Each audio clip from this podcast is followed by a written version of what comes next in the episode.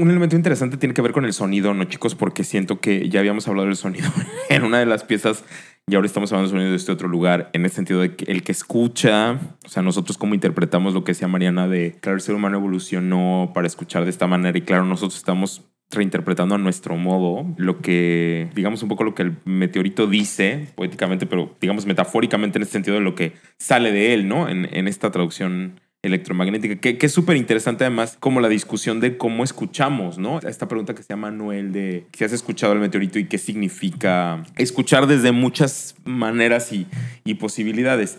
Entonces la pregunta que yo tendría es, ¿por qué el sonido es un tema que salió tanto, eh, a lo mejor Manuel o Mariana, en el contexto de toda la exposición? Porque si yo ya la vi con ustedes, pues me doy cuenta que al final el sonido está presente de muchas maneras, ¿no? Desde la poesía, ¿sabes? Hay como un rollo ahí acústico, sonoro. También el sonido como una parte, súper interesante, ¿no? Porque todos los artistas, digamos, desde una mirada muy tradicional, la, la, yo sé, ¿no? El tema del artista visual, pero cómo esos artistas visuales están trabajando con un elemento totalmente sonoro que me parece muy potente, ¿no? ¿Sabes? Esta, este cruce que para mucha gente no es tan común. A lo mejor ustedes dicen, bueno, no, no, esto es muy común, Ricardo. Pero a lo mejor para mucha gente aquí no va a ser tan común, entonces es interesante subrayarlo. Yo considero que el sonido es una de las cualidades de la vida. Si bien nosotros, por ejemplo, vemos a alguien que está recostado en, aquí a las afueras del museo y vemos que no se mueve por algún tiempo, incluso podemos dudar que esté vivo, ¿no? Pero tal vez en el momento en que nos vamos acercando y escuchamos que está roncando, ah, ya sabemos que sí sigue vivo, pero lo que pasa es que está durmiendo, ¿no? Entonces, esto para ejemplificar cómo el sonido es un elemento de la existencia en sí mismo, ¿no? De la vida. Entonces, de igual manera, aquí vemos el bacubirito, ¿no? Montado al centro del museo, no se mueve y no se va a mover hasta que llegue una grúa a hacerlo.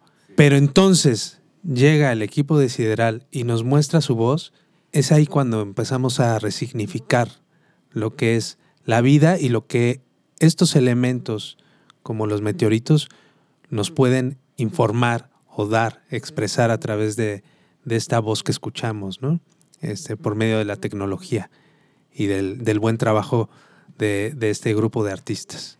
Entonces, de ahí que, que, el sonido empieza a ser relevante, ¿no? Cada vez más en esta exposición, al tratar con elementos que no tienen movimiento hay una predisposición humana por, claro, nuestra, nuestra anatomía, de pensar que el sonido solamente está en, en nuestros oídos. Pero, por ejemplo, en una idea de comunicación en la que los humanos están teniendo, claro, hay un mensaje, hay alguien que escucha, alguien que emite el mensaje, pero no solamente se trata de escuchar el sonido, se trata de mejorar una comunicación. No solo se trata de recibir un sonido en nuestros oídos, sino de escucharlo. Y una, un ejercicio de escucha tiene que ver con la atención que tenemos y el nivel que podemos poner o el compromiso que podemos tener con la otra,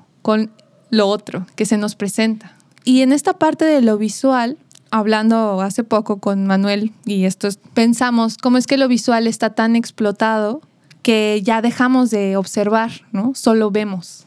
Y me parece que eso sucede con el sonido. Dejamos de escuchar y ahora solo recibimos la información en nuestros tímpanos. Pero a mí me parece que, claro, en esta parte de que el arte está teniendo una, una acción en un lugar, se trata para se trata de escucharlo, y de tener una atención plena con las cosas o con los objetos que están. ¿Qué te está diciendo ese objeto? ¿Cómo es que tú tienes una relación con eso? ¿no? Y esto es una pregunta que, que sucede con cualquier cosa que escuches. Y eso me parece valioso de que todo esto haya salido como de repente en un montón de piezas, ¿no? Porque estamos teniendo una atención con las piezas, estamos teniendo un nivel de compromiso pues distinto tal vez como para poder percibir que todas estas piezas emiten un sonido, nos quieren decir algo, ¿no? Mediante estas vibraciones tan minúsculas, ¿no?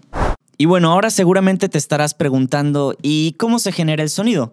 Bueno, Sideral tiene varios componentes entre microcontroladores, motores a pasos, sensores, algoritmos, bocinas es una máquina integral que utiliza diversas tecnologías, todas en perfecta comunicación para dar voz al bacubirito.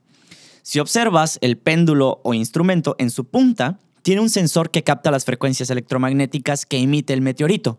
Estas son propias de él, es 83% hierro, no hay que olvidarlo.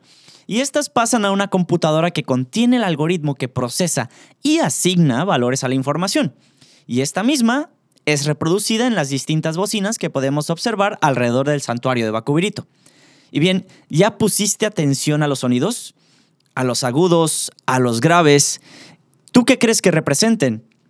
Ahora, ¿quién decide cómo deben sonar esas frecuencias? ¿Es acaso el programador o artista quien da voz a estos objetos? ¿Y qué otros cuerpos celestes u objetos podrían ser interpretados?